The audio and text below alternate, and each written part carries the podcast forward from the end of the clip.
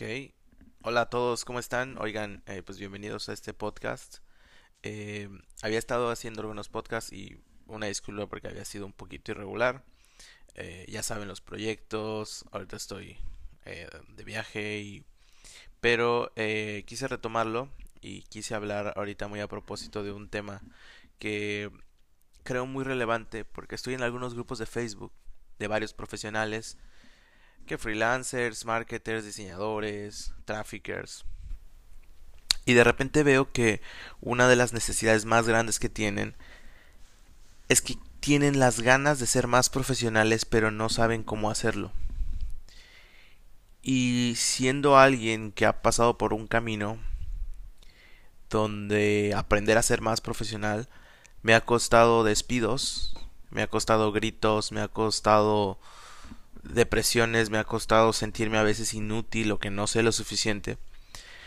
Y que ahora que ya estoy de este otro lado, eh, veo el camino y digo, wow, ojalá alguien me hubiera dicho cómo ser más profesional. Entonces es por eso que quise hacer este pequeño podcast, inspirarme. Y bueno, recordar que eh, si lo estás viendo antes de esta fecha, bien, y si no, seguramente busca el, el entrenamiento que ahora voy a tener en mi IGTV o algo así. Voy a hacer un webinar este viernes viernes 11 de diciembre. En mis redes lo voy a hacer gratuito, completamente gratuito para todos aquellos freelancers profesionales que quieren aprender, quieren saber un poquito más cómo hacer un mejor currículum, qué necesita el mercado de nosotros, cómo analizarlo, cómo, eh, qué soft skills necesitamos. Bueno, de eso les quiero hablar. Y de eso quiero hacer también el podcast de hoy, hablar un poquito de lo que vamos a hablar en el webinar, que tengan, eh, poderles dar desde mi experiencia a ver si alguno de ustedes les ayuda y invitarlos al webinar, por supuesto, para que platiquemos ahí, nos conozcamos y, me digan todas sus dudas y en vivo las respondamos. Fíjense que yo creo que uno de los temas que, y sobre todo porque más he visto en, en el tema de los recién egresados, porque sí, en la escuela te ponen proyectos, llevar a universidades que te pongan proyectos más cabrones que otras pero definitivamente uno de los temas que creo que como profesores y yo siendo profesor de, universidad es una de las cosas que luego me doy a la tarea es que a veces cosas básicas que pueden ayudar y pueden ser decisivas al momento de obtener un empleo de repente no las enseñamos.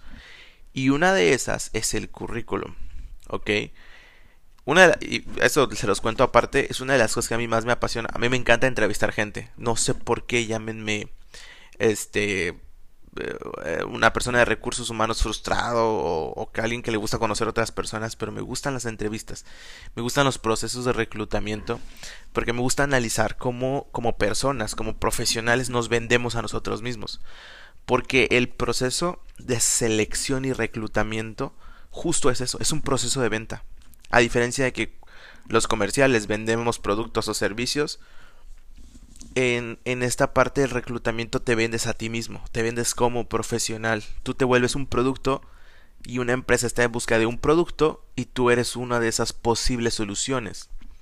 Visto desde un punto de vista muy frío, me refiero. Pero es eso, es una relación que se busca una transaccionalidad y tú eres ese bien a transaccionar. Entonces, entendiendo eso, es más fácil que podamos empezar a diseccionar paso por paso qué es lo que deberíamos hacer. Y voy a recurrir a uno de los modelos más básicos y clásicos de la publicidad, que es el modelo AIDA. La atención, el interés, el deseo y la acción. Si llevamos eso al tema de los currículums, pues vamos a poder pensar justo en eso, ¿no? En que el currículum debe de ser algo que te atraiga de inicio. Olvídense ya de los currículums llenos de hojas esos no funcionan, amigos. No funcionan por donde quiera que los veamos. Este, olvidémonos ya de los currículums que te dicen hasta qué grado de la primaria o secundaria o a cuál preparatoria fuiste en nivel profesional, eso no nos interesa. Ahí me interesa, sí, la universidad puede ser relevante, pero me interesa saber qué haces, qué puedes hacer por mí. No me digas, el currículum, por más que creamos que se trata sobre uno, no es sobre uno, es sobre qué puedo yo hacer por mi futuro empleador. Si entendemos eso, nos va a ser más fácil eh, armar el currículum. No voy a spoiler demasiado porque quiero ahondar muchísimo en este tema en, los, en el webinar que voy a hacer, pero empecemos por ahí. Empecemos porque adaptas el modelo AIDA al currículum sigue estos pasos y vas a ver que vas a tener un poquito más de conocimientos. Otra de las partes importantes dentro de este proceso de selección es que entendamos el mercado. A veces, eh, y lo he visto, ¿no? He visto en los grupos de Facebook muchos chavos que entran y dicen, oigan, no sé cómo hacer una cotización o no sé cómo encontrar más clientes o este, vaya, no sé, ¿qué me recomiendan para empezar? A pesar de que aplaudo su humildad para salir ahí al mundo y preguntarle, lo cierto es que de repente algunas de estas preguntas se sienten flojas, o sea, flojas en el punto de que, oye, no estás saliendo a analizar el mercado, quieres que, o sea, tienes un problema y quieres que alguien que allá afuera te lo mastique y te lo dé ya listo para procesar.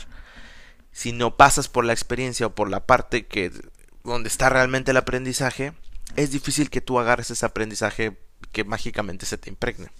Entonces, analizar el mercado es importante, saber qué necesitan. Ejemplo, si eres hoy un diseñador gráfico que se acaba de graduar y digamos que dices, ok, ahora soy un diseñador gráfico, contrátenme. Pues sí, pero la oferta de diseñadores gráficos generales, hay muchos. ¿Qué tal como diseñador gráfico te especializas en ilustración web o te especializas en logotipos y aprendes a interpretar, generas un speech super mamalón de cómo vender y cómo generar logotipos, un proceso que hayas que empieces a desarrollarlo. Puede que tienes la teoría de cómo hacerlo. Va, empieza a generar feedback, empieza a tener clientes para que ese proceso se vaya puliendo. Los procesos no son más que eso. Alguien tiene una hipótesis de cómo algo debe de funcionar y a partir de eso vas creando o generando eh, con tu experiencia, vas puliendo ese proceso. Ah, Fíjate que yo creí que la primera propuesta la podía entregar en dos días y resulta que no, porque en dos días de repente la inspiración no me llega tan chida como entre dos y cinco días. Tengo más tiempo para pensar, para investigar y entonces, ah, ok, entonces mi proceso realmente va a ser de dos a cinco días. ¿Va? Ese, e, ese, tipo de cosas, así empiezas. Entonces, un diseñador gráfico con una especialización en logotipos tiene más valor que un diseñador gráfico todólogo. Siempre, eso se los aseguro. Busquen una especialización.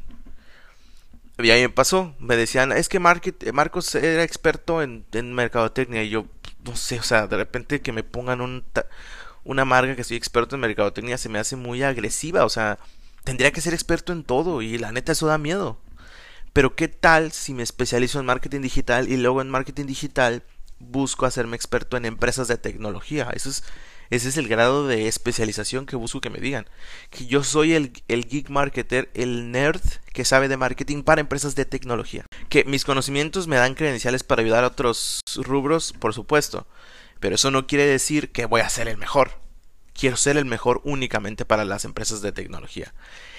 O para ayudar a personas que están empezando y ayudarlos a iniciar su primer negocio. Eso es las etiquetas que quiero. Si acaso quiero esas dos etiquetas. Las demás no me interesan. Perdón, no es que no me interesen, es que sería una gran responsabilidad y creo yo me voy a diluir queriendo ser especialista en todo. Entonces, pues eso es una lección que les quiero compartir también. La especialización hoy en día es mucho, muy requerida. Eh, uf, este punto está muy bueno. El tema de la disciplina. A mí me costó muchísimo aprender. Se los voy a repetir en el webinar. Si me estás escuchando y, te animas a asistir al webinar, te lo prometo que lo voy a repetir. La disciplina. Si yo fui a la universidad, y eso se los cuento, y si alguien que fue a la universidad conmigo podría confirmar, estaría genial. Pues yo tenía la reputación de ser listo en la universidad. Pues es la verdad. Eh, soy una persona que absorbe muy rápido la información y la retengo con facilidad. Además, como se me da a hablar, ejemplo, este podcast, como se me da a hablar y, pues después descubrí que era porque soy, tengo, tenía potencial para ser buen vendedor. Eh, pues la gente se acercaba a mí, tenía compañeros que se acercaban a mí porque querían la copia. Eso a mí me gustaba porque me, me, halagaban, me hacían sentir listo y eso me gustaba, ¿no? Aquí no le gusta ese ego boost. Pero eh, nunca fui el mejor. Nunca fui el mejor porque no era disciplinado. O sea, yo no, eh, yo no buscaba la excelencia en la universidad.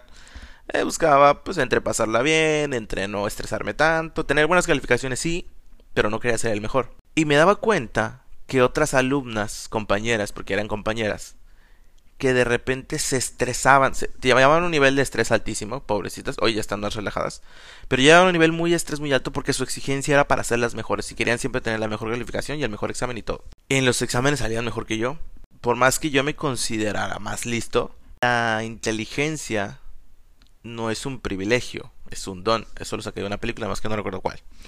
Pero la inteligencia es eso, es un don que debemos de usar para ayudar a otros o para ayudarnos a nosotros mismos pero no es no es no te da ventaja sobre otras personas porque si hay otras personas más disciplinadas que tú te prometo que van a llegar más lejos que tú. Y si tú eres disciplinado y no eres de las que se queda la información de la primera no importa. Entonces la disciplina en la vida profesional pesa más porque hoy yo como empleador y como emprendedor sugeriría mil veces más a alguien que si le digas necesito esto para el viernes a las 3 de la tarde y él vea cómo le hace, pero te lo entrega porque su disciplina no le va a permitir entregarte un resultado negativo, vale más que sea alguien que lo puede resolver no para el viernes, sino para el miércoles, pero que pues es medio flojo y no sé si al final puede que sí, puede que no lo haga.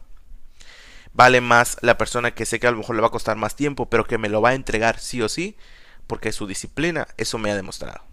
Entonces, ese es un tema que también voy a ahondar en el webinar. Vamos a platicarlo. Me gustaría que me cuenten ese día sus historias, sus anécdotas. Y pues bueno. Y finalmente, otro de los temas que también quiero hablar en este primer entrenamiento, porque voy a hacer varios, eh, hablar de varios temas, ahondar un poquito más en el tema del currículum. Quiero hablar en la propuesta de valor como profesionales, tanto como alguien que quiere buscar un empleo, si quieres trabajar en una agencia, en una empresa, en un corporativo y que te contraten como... Voy a hablar de las profesiones que conozco. No me voy a meter con otras porque no quiero caer en la soberbia. Voy a hablar de marketers, diseñadores, fotógrafos y videógrafos, porque he tenido la oportunidad de trabajar con muchos en estos últimos 5, 6 años, 7 años tal vez. Entonces, si estás en esas carreras, o seguro lo que te voy a decir le va a ayudar a contadores, administradores, etcétera, etcétera. Eso te lo prometo que te ayuda pero voy a ahondar más en los eh, de mercadotecnia, de redes sociales, todo ese rollo de diseño, porque son las profesiones con las que he trabajado en los últimos 7 años y he entrevistado a un chorro de gente y creo que soy bueno hoy para detectar el talento. Aviso. bueno, finalmente el freelancer. El freelancer, que fíjense que es una cosa muy extraña porque los freelancers son como personas que los... Eh, los dueños de agencias creen que son el enemigo. Yo creo que pueden ser nuestros aliados bien cabrón. Y yo creo también que el freelancer tiene muchísimo campo de trabajo, pero les falta especialización, les falta profesionalismo a muchos, no a todos, pero a muchos sí les falta tener un grado que de repente uno como dueño de un negocio, una agencia o cosas así busca dar a través del talento, pero de repente el freelancer se como tiene que ser una especie de todólogo, cosa que repito no creo óptimo. Pues de repente caen en esos baches y que luego no saben cómo cobrar, luego no saben cómo venderse, entonces ese tipo de cosas. Y yo quiero ayudarlos, yo quiero, quisiera poder ayudar a más freelancers a que se hagan freelancers chingones, freelancers que cobren 10, 15, 20 mil pesos por un cliente, este, cosa que es menos loco pensar para una agencia, pero que para un freelancer de repente, pues imagínate que cobraras 10 mil pesos por tu trabajo este y que tienes dos tres clientes pues te va a ir bien o sea vas a vivir pues tranquilo. Pues empiezas a cobrar mil pesos dos mil pesos vas a tener que tener 10 clientes y con 10 clientes vas a estar hasta aquí vas a empezar a quedar más te van a ir unos clientes y y créanme ya viví ese camino no es sostenible a la larga del tiempo. Cobrar barato no genera estabilidad económica ni de clientela ni nada porque eventualmente nos truena lo tenía platicado con alguien, creo que por ahí existe una forma de brindarles el servicio a las marcas porque hoy hay necesidad, hoy hay clientes que tienen mil o dos mil pesos y quieren a alguien que les ayude en marketing. Pero no es a través de los servicios de alto valor agregado, porque ese no es el camino, porque nunca van a encontrar a alguien de dos mil pesos que les dé el valor que necesitan y que a la larga los pueda mantener por ese precio. Lo ideal ahí es que esas personas, esos emprendedores, ellos aprendan y lo hagan. Mejor esos dos mil pesos los inviertan en alguien que les apoye o alguien que los ayude, pero no alguien que les haga todo el trabajo. Por 10 mil, por 15 mil, por 20 mil pesos, tal vez sí puedes pagarle a alguien que te haga todo el trabajo. Pero cantidades así menores, te repito, no creo que sean sostenibles a la larga. Bueno, no los aburro más, ya me tardé 15 minutos en este podcast, wow. Este, espero les haya gustado. Espero los que hayan entrado, muchos o pocos, eh, les haya servido. Y pues bueno, los invito, repito, este próximo viernes, hoy estamos a 11, en cuatro días, eh, a que participen en el webinar, tráiganme sus preguntas y eh, pues sigamos conversando. En enero voy a sacar un curso, este sí va a tener un costo, pero no va a ser mucho. Se va a tratar para que arranquen su primer negocio. Entonces voy a enseñarles más cosas. Ahí sí me voy a meter al lodo con ustedes. Quiero que aprendan. Va a venir un amigo mío a que aprendamos juntos. Y este vamos a enfocarnos en negocios en Instagram. En negocios en Instagram para que arranquen, para que dominen Instagram. Les voy a enseñar estadísticas, les voy a enseñar de muchas cosas muy cool. Los dejo porque ya fueron 16 minutos. Gracias a todos por escucharme. Y si no escuchaste todo, pues te lo perdiste, ¿no?